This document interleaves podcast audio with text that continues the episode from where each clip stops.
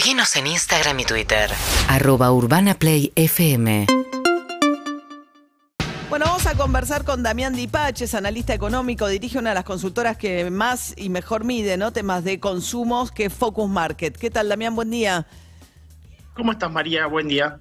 Bueno, a ver, que, eh, el, lanzamiento, pensando en el lanzamiento ayer de el anuncio, en realidad, que hizo Sergio Massa con los este, jefes de los bancos, eh, diciendo que se aumenta el 30% el límite de compra para eh, apalancar ¿no? el uso de la hora 12, fundamentalmente. Bueno, sí, en principio cuando, ve- cuando ves eh, los datos de las tarjetas de crédito en términos de uso interanual estaba por debajo de la inflación, en el orden del 84%. ¿Cuál era el problema que estaba teniendo la gente? Bueno, que efectivamente eh, este plan ahora 12 no lo, no lo estaba pudiendo utilizar básicamente porque no se extendía el límite de su tarjeta. Entonces, por más que me baje nueve puntos la tasa, por más que el saldo de refinanciar la tarjeta de crédito me haya bajado dos puntos, si yo iba a la casa de electrodoméstico, pedía comprar una, hela- una heladera, el encargado de la tienda me decía, mirá, no tenés límite para comprar, por más esfuerzo que haga, te tiene que extender el límite del banco. Bueno, se extendió un, un 30% eh, y efectivamente veremos si los argentinos eh, hacen más uso ahora de eh, la tarjeta de crédito, ¿no? Para, en el caso de la hora 12, es para compras de productos nacionales solamente, ¿no? Es para compras de productos nacionales. Eh, recordemos que las ventas minoristas, de acuerdo a la CAME, vienen cayendo 0,7%. Y además tomó la medida de aumentar el límite de tarjeta en, también para las compras en un pago, un, 20 y- un 25%. Digo, no es un dato menor también porque, porque desgraciadamente muchas familias argentinas se están financiando en un pago y lo están haciendo en consumo masivo. Alimentos, bebidas, artículos limpieza y cuidado personal. o eh, sea, ir al supermercado, la compra del mes, patearla. Exactamente. Y la realidad es que termina siendo buen negocio. Mira, yo te hago un, un ejemplo, ¿no? Yo lo, lo llamo plazo fijo campera. Suponete que querés comprarte una campera. La realidad es que están aumentando hasta el 15% mensual.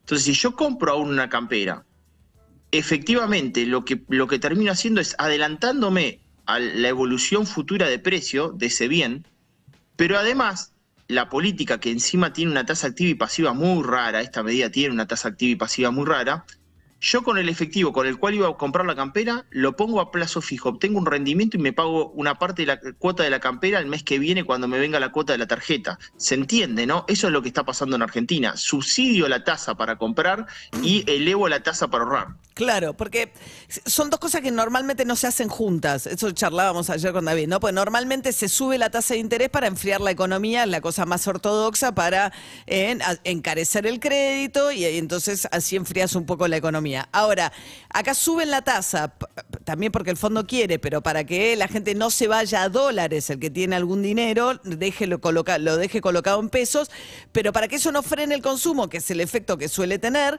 lo que hacen es subsidiar la tasa de interés de las tarjetas de crédito. Sí, yo lo anali- la an- analizaría la medida casi segmentada, te diría. A la clase media alta y alta que tiene excedente de su gasto para poder ahorrar, que Claro, no vaya al dólar, que claro. fijen tasa. Para la clase media y media baja, que efectivamente no está teniendo la posibilidad de que su ingreso le gane a la inflación, te doy la posibilidad que extiendas tu nivel de crédito. Ahora, ojo, María, también hay una situación importante, y esto le podemos hablar a todos los oyentes de lo que le está su- eh, sucediendo a las familias. Tenés eh, la situación donde vos quizás compres la, la heladera y hoy lo pagues con una tasa del 72% eh, de tasa nominal anual, un 140% de costo financiero total, que efectivamente va a estar en línea con la inflación. ¿no? El problema que está teniendo la clase media es que su ingreso corriente está subiendo por debajo de su gasto corriente. ¿Qué quiere decir esto? Yo pongo la tarjeta y al mes que viene me empiezan a llegar las cuotas, pero ojo, me aumentó el agua, me aumentó la luz, me aumentó el gas, me aumentó la prepaga, me aumentó el colegio de los chicos, me aumentó internet, me aumentó el cable, me aumentó la telefonía. Es decir, que mi gasto corriente sube tanto, tanto, tanto por encima del ingreso corriente, que ya no tengo posibilidad de pagar la cuota.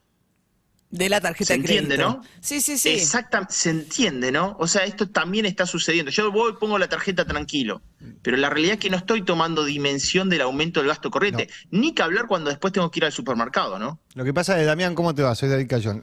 Lo que se conoce como el gasto hormiga, lo que históricamente se conocía como el gasto hormiga, que era vos ibas caminando y te comprabas algo en un kiosco, te comprabas algo.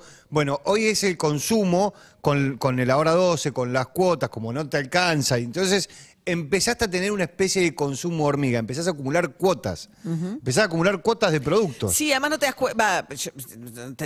hay un punto en el que te- Claro. tenés que perdés el registro si metes mucho en el hora 12 o en cuotas, pero no sabes cuándo vence cada cuota. Tenés que estar, eh, digamos, muy pendiente de tu Porque resumen de aparte, tarjeta. Para... el, que, el que compra en un solo pago, le termina financiando la compra al que compra en 12. Entonces, eh, porque el, el valor es el mismo, entonces termina financiándole al que compra en 12. Entonces todos se van a las 12 cuotas. Hacemos, hagamos un ejemplo en vivo para los oyentes que sea clarito de lo que le pasa a la gente.